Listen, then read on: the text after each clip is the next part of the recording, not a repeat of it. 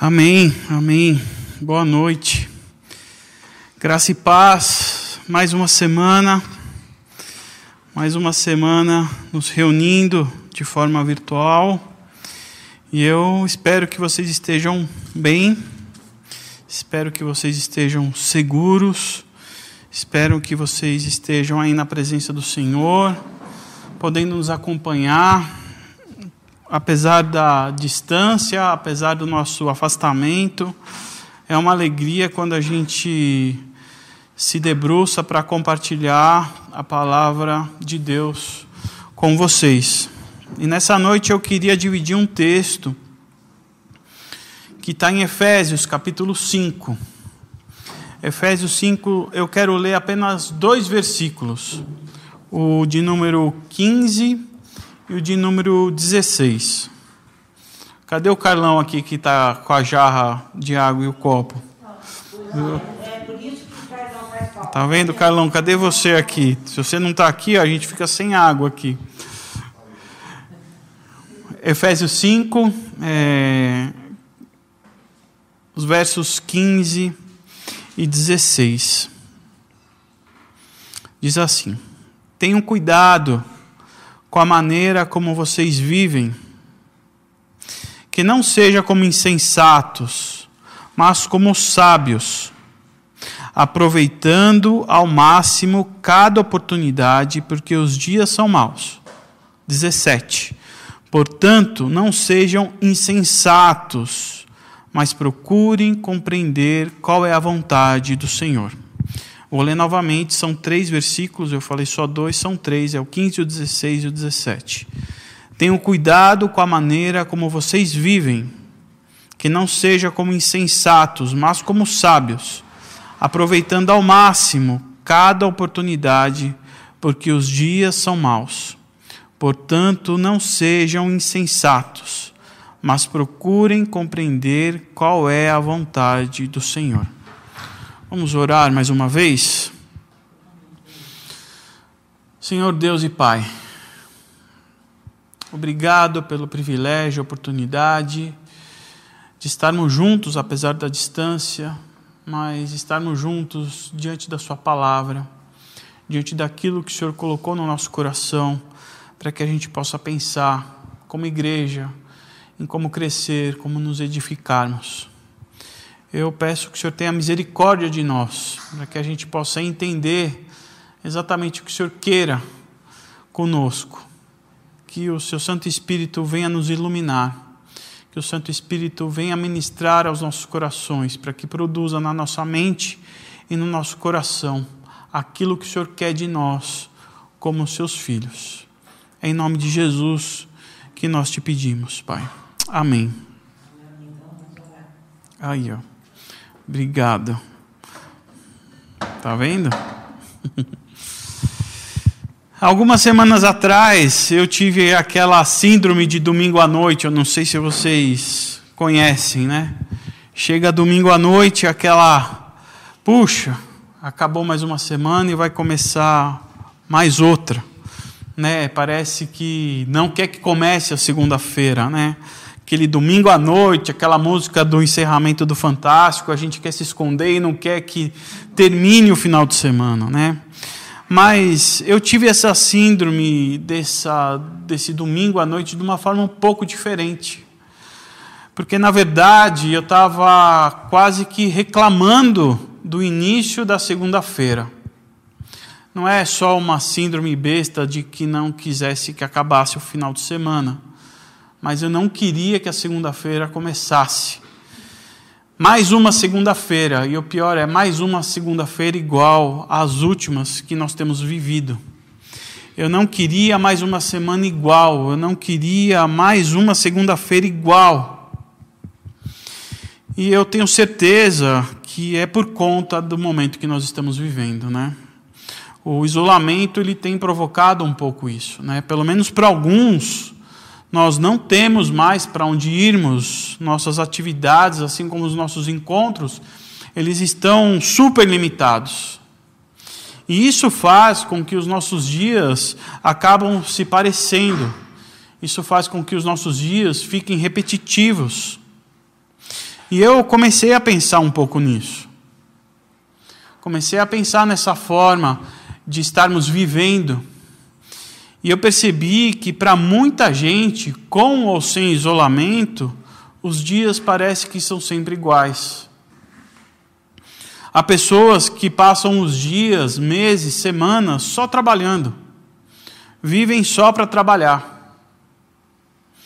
Há pessoas que passam os dias da cama para o sofá, do sofá para a cama. Acorda, come, assiste um pouco de TV, um Netflix, fica um pouco no celular, come e dorme.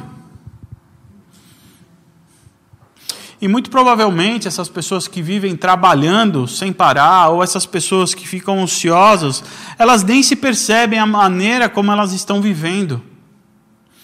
Elas trabalham porque têm que trabalhar. Elas não fazem nada o dia inteiro porque elas não têm com que se ocupar. E a vida acaba se tornando esse looping, repetindo dia após dia as mesmas coisas. Mas há também aqueles que têm plena convicção da maneira, do que, da maneira pela, pelas quais vivem, têm convicção das suas vocações pessoas que são determinadas e conscientes, pessoas que, ao levantarem da cama, sabem exatamente qual vai ser a missão do dia. São dedicadas, são comprometidas com as suas profissões, com as suas obrigações. Se dedicam às suas profissões. São os médicos, os dentistas, os advogados, os engenheiros que são determinados naquilo que fazem. Mas há também os vocacionados, né? Aqueles que dedicam as suas vidas às missões, à capelania, que se dedicam ao cuidado do próximo. A Bíblia também nos mostra muitas pessoas convictas do seu modo de viver. Tem muitas histórias. Por exemplo, Abraão dedicou a sua vida para ser pai de muitas nações. Moisés dedicou a sua vida para a libertação e organização do povo de Deus. Josué dedicou a sua vida para que o povo entrasse na terra prometida.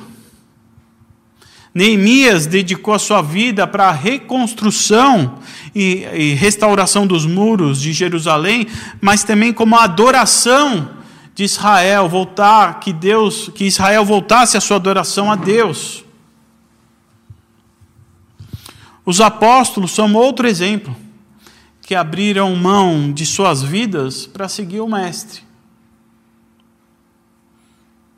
Esses exemplos bíblicos, certamente eles têm um padrão que é muito altíssimo de se viver, muito, ele é muito elevado, que muitas vezes a gente até só de pensar a gente já desiste.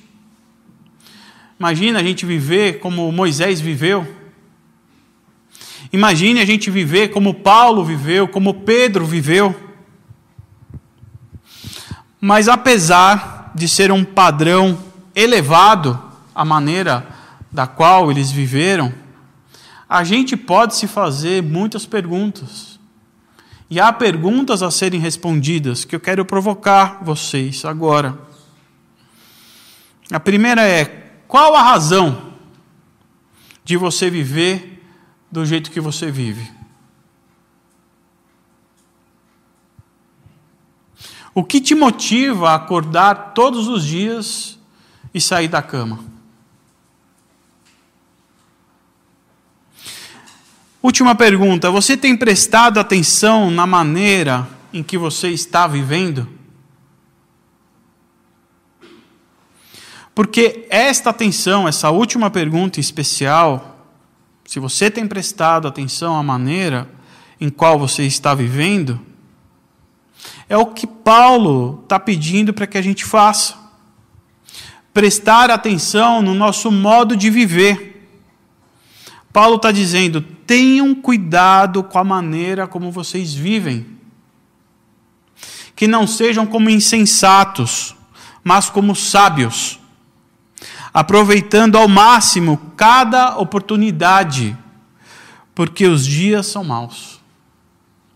Portanto, não sejam insensatos, mas procurem compreender qual é a vontade de Deus.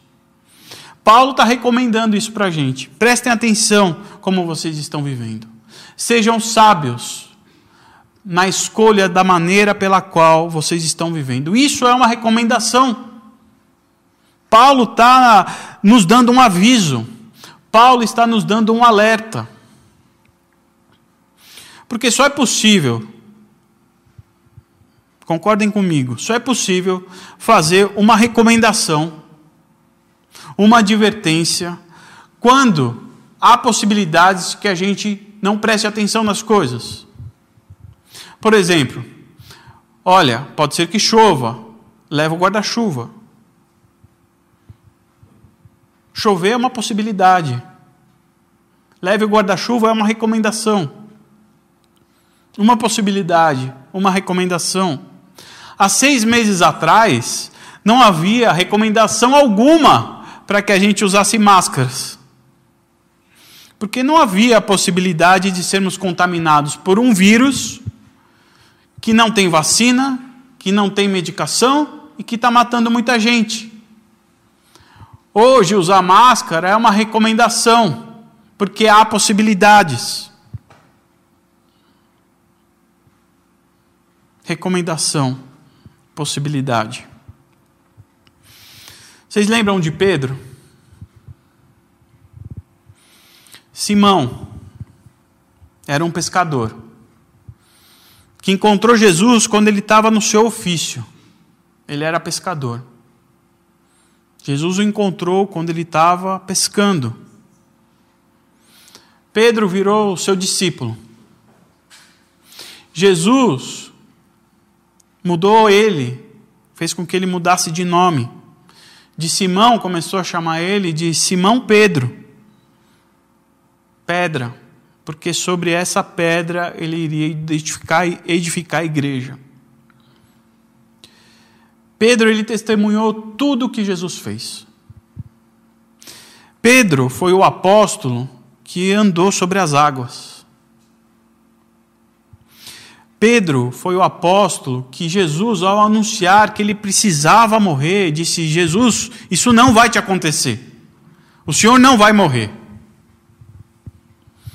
Pedro foi o apóstolo que, quando Jesus foi preso, ele cortou a orelha do soldado que ia prendê-lo. Pedro foi a testemunha ocular.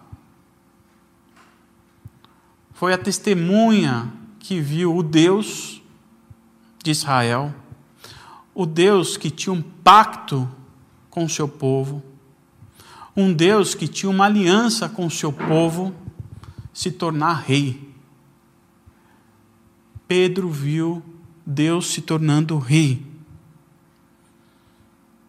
Pedro viu Jesus Cristo crucificado, que por si só, a crucificação de Jesus já diz muita coisa. A crucificação de Jesus, ela não precisa de pregação ela não precisa de um apelo no final, ela não precisa de um piano dando clima. A crucificação de Jesus converteu um ladrão em um soldado. Pedro viu tudo isso. Pedro foi um dos primeiros a ver o túmulo de Jesus vazio. Pedro, junto com os outros apóstolos, presenciou Jesus ressurreto. E na segunda aparição de Jesus ressurreto, Jesus soprou em Pedro e nos demais apóstolos o Santo Espírito. Em Pedro. Jesus apareceu uma terceira vez para os apóstolos, para mostrar as marcas para Tomé. E Pedro também viu.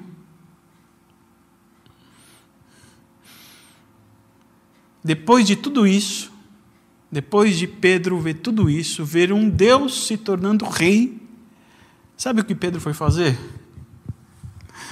Pedro voltou para o seu ofício, ele foi pescar. Voltou a ter uma vida de antes, como se o Evangelho nunca tivesse feito parte da vida dele. Onde os sinais que Jesus apontava para Deus o tempo todo, ele tivesse esquecido por completo.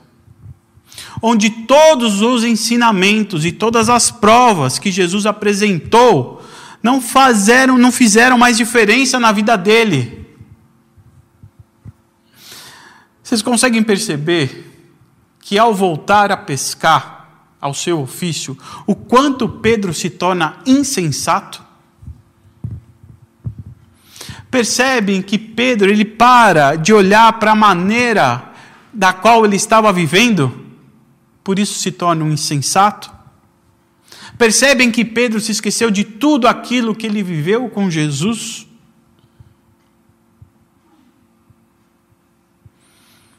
Paulo faz essa recomendação para que a gente preste atenção na nossa maneira de viver por esse motivo. Porque os dias são maus. Os dias, as circunstâncias, nos levam a gente esquecer de tudo o que Deus fez e faz por nós. E por isso que a gente tem que prestar atenção. Por isso essa recomendação de Paulo. É por isso que a gente precisa compreender exatamente o que Deus quer da gente. De que maneira a gente precisa viver, ou que maneira nós precisamos viver. De que maneira você tem vivido? A gente precisa compreender o que Deus quer de nós. E diante dessa recomendação de Paulo, eu queria pensar três coisas com vocês.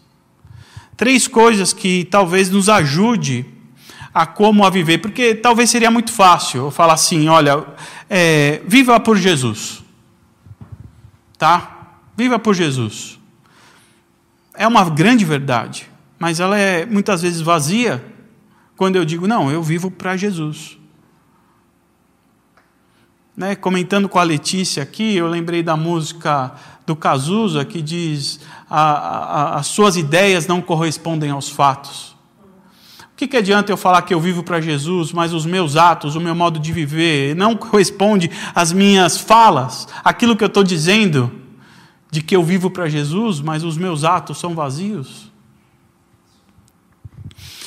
E diante disso eu queria pensar em três recomendações, ou melhor, três coisas da qual nós devemos pensar a respeito dessa recomendação de como nós devemos viver. E a primeira coisa que eu pensei é disposição. Disposição. Atenção em relação à disposição em querer viver uma vida sábia. Eu preciso querer, eu preciso me dispor. É levantar as mãos e dizer, como nós cantamos: Eis-me aqui. Eis-me aqui. Cantamos duas músicas que diziam isso. A Camila até falou aqui. Eita, mas é, é, muita, é muito comprometimento? É muito comprometimento. O Evangelho é uma vida de comprometimento. É levantar as mãos e dizer: Senhor, eis-me aqui. Abrir os nossos corações diante do Senhor e dizer: Senhor, me usa. É se colocar à disposição de Deus. Senhor, eu quero estar fazendo a Sua vontade. Mas para isso, a gente precisa se dispor. Para isso, a gente precisa levantar a mão. Para isso, a gente precisa querer. Eu aprendi uma frase com o Kleber e eu trago isso com muita verdade e propriedade na minha vida. Ele ensinou a frase o seguinte: disposição gera disponibilidade. É muita verdade isso. Pensa nas coisas que você já fez da qual você não faria. Quando você quer, você arruma tempo, você arruma vontade, seja lá qualquer hora e qualquer situação. Eu lembro que tinha uma propaganda, é, até procurei hoje para falar exatamente para vocês a referência, eu não consegui achar. Depois, quem souber, me fala que propaganda é essa. Era uma propaganda ou de uma moto ou de um carro.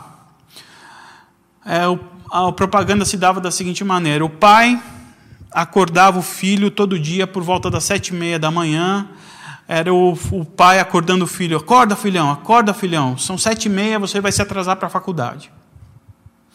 E essas cenas se repetiam de segunda a sexta-feira. O pai todo dia lá, pai, filho, acorda, você vai chegar atrasado na faculdade. Sete e meia da manhã aparecia um reloginho. No sábado aparece um horário, seis da manhã. E o filho todo ornamentado, dizendo, pai, estou indo fazer trilha. O pai dormindo e o filho falando, pai, eu vou fazer trilha. De segunda a sexta, o rapaz ele não conseguia acordar às sete e meia da manhã. Mas aos sábados, a disposição dele em querer fazer a trilha fazia ele acordar às seis da manhã. Não era faculdade, não era a trilha, era a disposição naquilo onde o coração dele estava. O nome disso é disposição, é ter a vontade, é querer. Em geral, a gente só se lembra de Deus 10 para 6 no domingo. E a gente acaba se esquecendo dele, sete, meia, oito horas a gente já se esqueceu. E a gente se lembra também quando as coisas se apertam, né?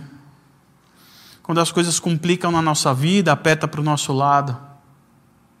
E o que o Paulo está dizendo é: parem de ser tontos de me procurar às dez para seis, ou de me procurar quando as coisas apertam. Aproveite todos os dias, capítulo, versículo 16. Aproveite todos os dias o máximo para você poder me buscar, porque os dias são maus. E o que nós precisamos é nos colocar à disposição de Deus, para que os dias maus não nos, nos surpreendam a gente tem que levantar a mão e falar: Senhor, aqui, eu aqui, me ajuda, vamos lá junto, juntos, vamos juntos nessa. Para quem não sabe, eu acho que a maioria de vocês sabem, o nosso Duda, que é um membro aqui da nossa igreja, ele é treinador da seleção feminina de polo aquático. Ou seja, ele é um treinador que trabalha com atletas de alta performance. Não é o clube amador aqui do bairro. É da seleção feminina, o Duda já foi, é Olimpíadas, Pan-Americano. Tem atletas de alto rendimento. Só os melhores estão com ele, só os melhores do país, da modalidade, estão trabalhando com o Duda. Imagine ele juntando um pessoal um pouco antes do jogo, dando aquela preleção, motivando o pessoal, e ele percebe um cara, uma pessoa completamente displicente lá no meio. E com certeza o Duda vai conversar com ele. Aí, meu amigo, o que está acontecendo com você? Ele pega e responde: Ah, é que hoje eu estou com sono. Sono. Poucos minutos antes do jogo. Você acha que ele vai colocar esse jogador para jogar? E não é o Duda que vai tirar ele do time, ele está se tirando do time. Ele não está afim. Porque se ele tivesse, ele ia estar tá com outra disposição. Ele estaria com vontade. Ele estaria com ânimo. Ele estaria com vontade. Porque se ele tivesse com vontade, ele ia falar: Duda, olha, eu estou pronto para o jogo. Você me coloca que eu vou fazer uns 15 gols. Hoje eu sonhei que eu ia ser o, o cara do time. Eu sonhei que ia dar um monte de passe. Me coloca que eu estou com vontade. Hoje a gente vai ganhar. Me coloca. Me usa, Duda. Me usa, eis-me aqui, Duda.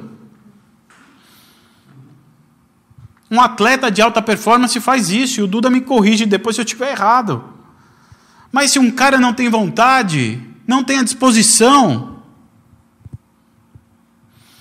se colocar à disposição de Deus é ser sábio. A gente precisa se tornar disponíveis para Deus. Disposição. Disposição. A segunda coisa que a gente precisa e deve prestar atenção é em relação a discernimento. A segunda coisa que a gente precisa prestar atenção é prestar atenção.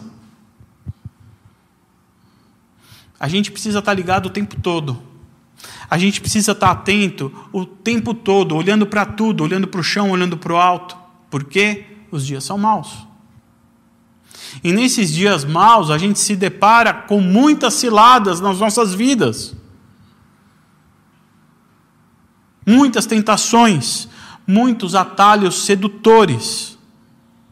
E quando a gente se depara com uma situação como essa, a gente precisa ter discernimento para entender se essas oportunidades são ou condizem com a minha disponibilidade que eu disse para Deus. Eu disse para Deus: usa-me. E aí eu vejo uma cilada, uma tentação. É esse o caminho que eu devo ir? É o atleta do Duda dizer: Olha, Duda, eu estou com muita fome de gol. Me coloca para jogar hoje. Mas a semana passada ele não resistiu quando ele se deparou com um atalho, com uma oferta de um anabolizante, uma anfetamina, e ele não resistiu e tomou aquilo. Diante de tanta tentação ou, ou, ou facilidade, ele não teve o discernimento e acabou tomando. Uma cilada. E as ciladas vão aparecer em meio à nossa vida, e elas são atrativas, elas são sedutores.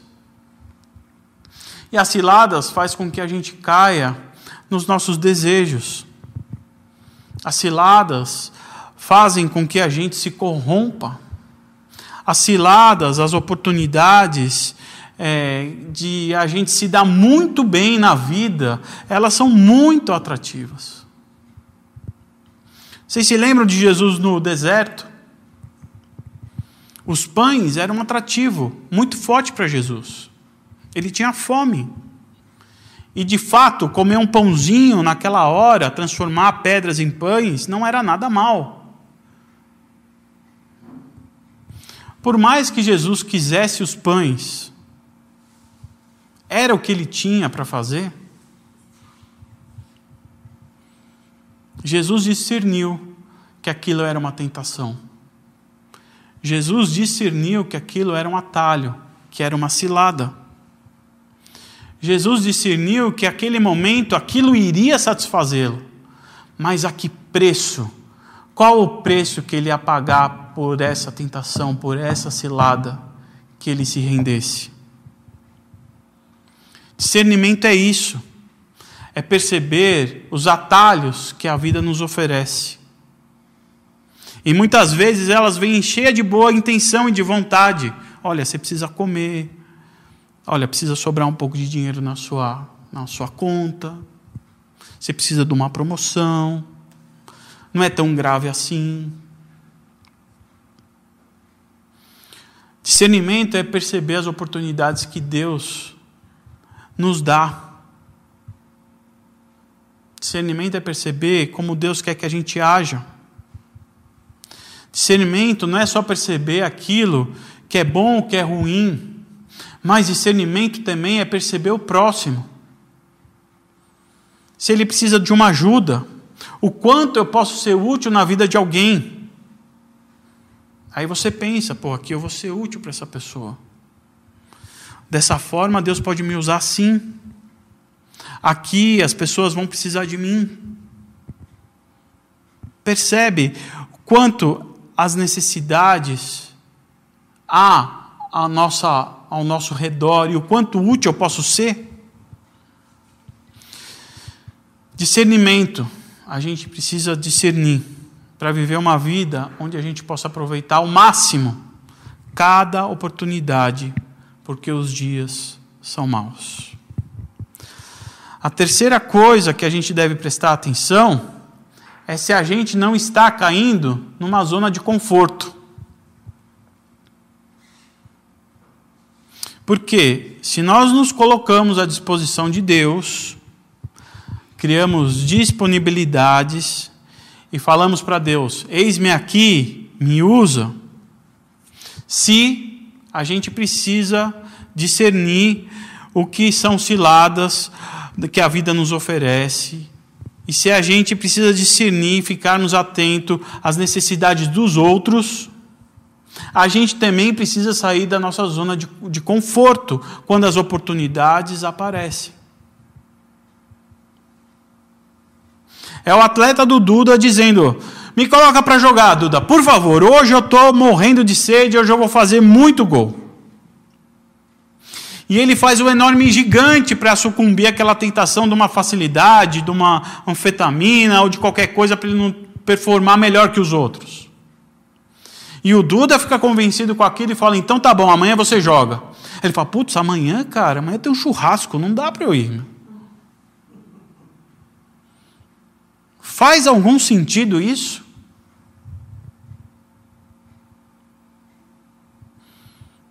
De volta à história do Pedro. Quando o Pedro volta a pescar, volta para o seu ofício, Jesus aparece novamente para os discípulos. E especialmente ele vai falar com Pedro. Engraçado que Jesus havia mudado o nome de Simão para Simão Pedro. E quando ele encontra com Pedro, ele chama de Simão. E fala: Simão, você me ama? Por que, que Jesus está falando e chamando Pedro de Simão? O que ele está querendo dizer, ô velho Simão, ou aquele que nunca viu nada do que eu fiz?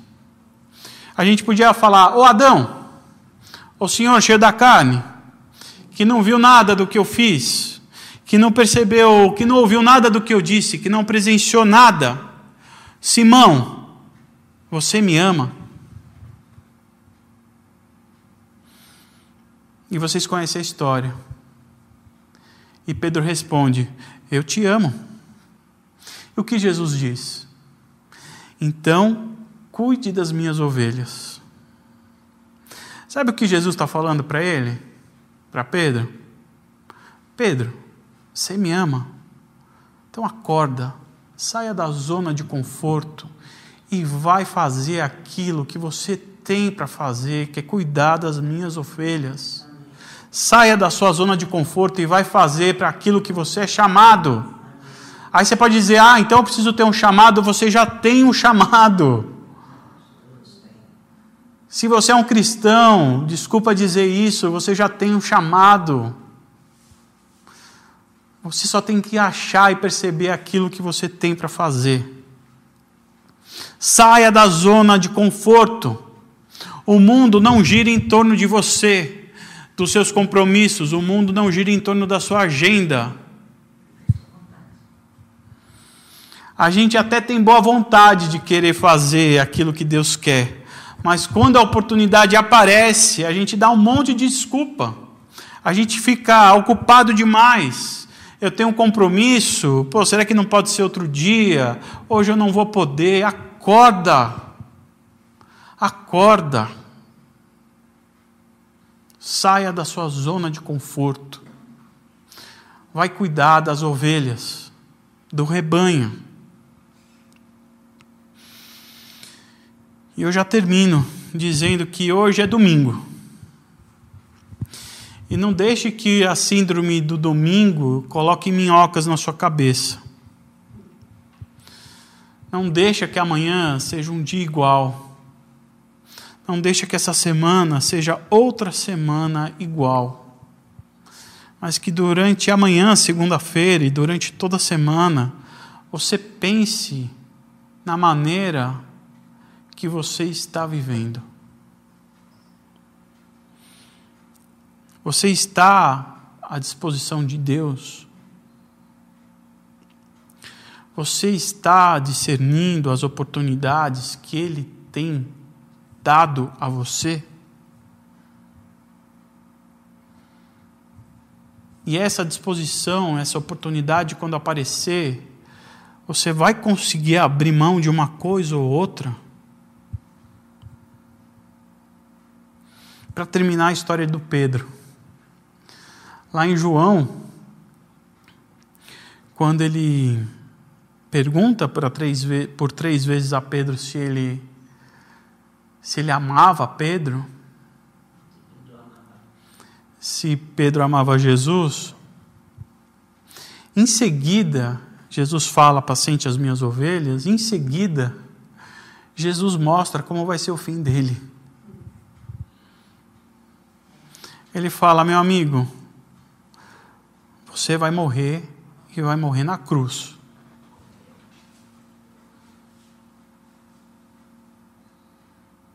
Mas Pedro, ele assumiu esse compromisso, essa responsabilidade, porque ele amava.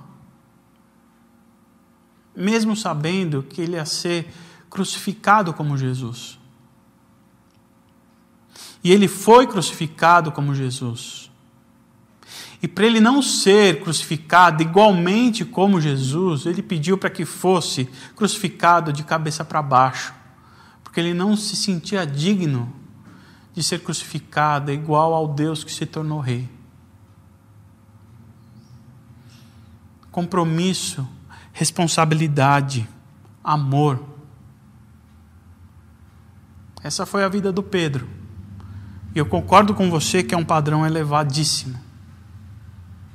Mas faça da sua vida, transforme a sua vida um altar de Deus. Se colocando à disposição de Jesus. Buscando saber qual é a vontade de Deus para a sua vida. Desprendendo de todos os seus interesses. Saindo da zona de conforto, saindo da zona da, do que é, daquilo que é conveniente para você buscando esse modo de viver com sabedoria e vivendo na presença de Deus. E sabe qual é o melhor? Quando a gente busca viver dessa maneira, a gente vai experimentar e gozar da presença de Deus todos os dias conosco. Que você se dedique a isso nessa semana. E eu deixei por último e fiz propositalmente para que você descubra o versículo 18 aí na sua casa. Eu nem vou falar dele. Há uma outra ferramenta que faz com que a gente consiga viver isso de modo muito mais pleno, que não é por mim e que não é por você. Não vou deixar você sair sem essa. Versículo 18 diz: para que você se encha com o Espírito Santo. E quando a gente se enche com o Espírito Santo, as coisas fiquem mais fáceis. Não que vai ser moleza, não que não haverá ciladas, não que não haverá é, coisas que vão fazer a gente tropeçar. Mas o Espírito Santo nos capacita, o Espírito Santo nos equipa para esse viver. Amém? Eu queria pedir de novo para que o Du e a Camila cantassem Eis-me aqui. E que você levante aí, saia do seu lugar, fique em pé. Eu estou fazendo um apelo aqui para você. Eu queria estar tá chamando todo mundo para vir aqui na frente. Se você quer viver dessa forma que Paulo recomenda que a gente viva, levante aí do seu lugar levante as mãos e fala para Deus: Jesus, eis-me aqui. Eis-me aqui.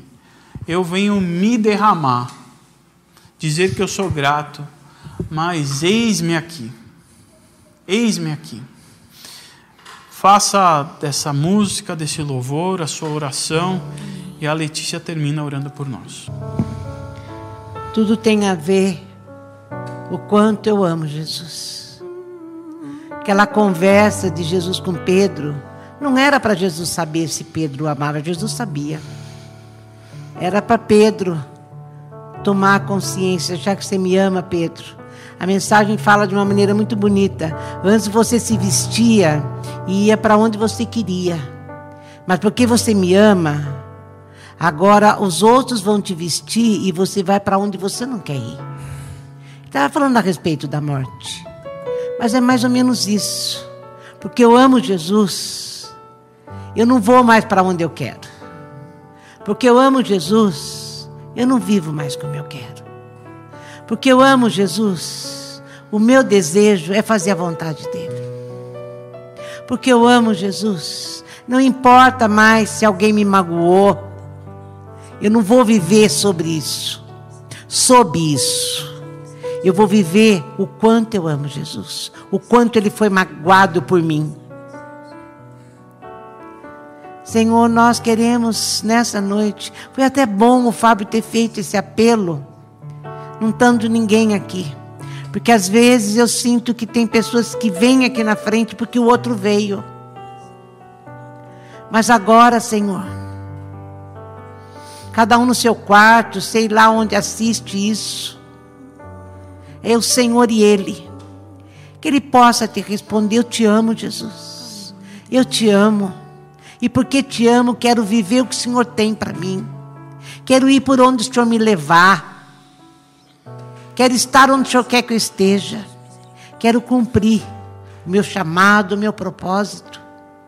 Só porque eu te amo. Não porque eu quero ir, mas porque eu te amo, quero fazer a tua vontade. Espírito Santo, essas declarações que a gente faz só pode ser vinda do Espírito Santo. Isso não pode vir da minha mente ou do meu coração, porque junto com isso vem o temor de que o Senhor vem buscar isso que a gente diz para o Senhor. Um dia, eu lancei sobre as águas isso. Eu te amo. E um dia, o Senhor vem buscar isso. E o Senhor vem trazer de volta. Senhor, que o teu espírito em nós nessa noite possa se mover de uma forma como o Senhor fez com Paulo. Só o Senhor pôde converter Paulo. Nós falávamos sobre isso. Nenhum pregador, o melhor pregador do mundo, poderia convertê-lo. Mas o teu espírito fez. E Paulo se apaixonou pelo Senhor ali. E ele deixou de ser Saulo só porque te amou. E está escrito: com amor eu te atraí. Eu te amei e te atraí. Senhor, como, é de, como a gente gosta de pensar de outra forma, mas nada além do teu amor pode nos convencer de quem somos e de quem temos que ser, e de que maneira somos.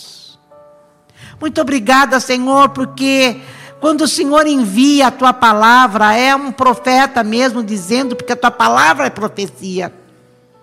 Dizendo para nós, toma cuidado, vê como é que você está andando. Você não está andando como quem ama Jesus. Porque quem ama Jesus não busca seus interesses. Quem ama Jesus sofre com a dor do outro, sofre com a miséria do outro e não cobra a miséria do outro. Espírito Santo, vem derrubar a gente nessa noite, como o Senhor fez com Saulo. Derruba a gente da onde a gente se colocou. Porque, Senhor, depois que nós nos encontramos e te amamos, nós só vamos nos colocar onde o Senhor tem para nós. Muito obrigada, Senhor, pela tua palavra. Muito obrigada pelo teu espírito. Obrigado porque o Senhor anda conosco. Obrigado porque nos dias maus o Senhor está do nosso lado. Obrigado porque o Senhor me amou. Obrigado porque o Senhor me amou. E porque o Senhor me amou, eu não sou mais quem eu era. Obrigada, Jesus Cristo. Muito obrigada. Louvado seja o teu santo nome.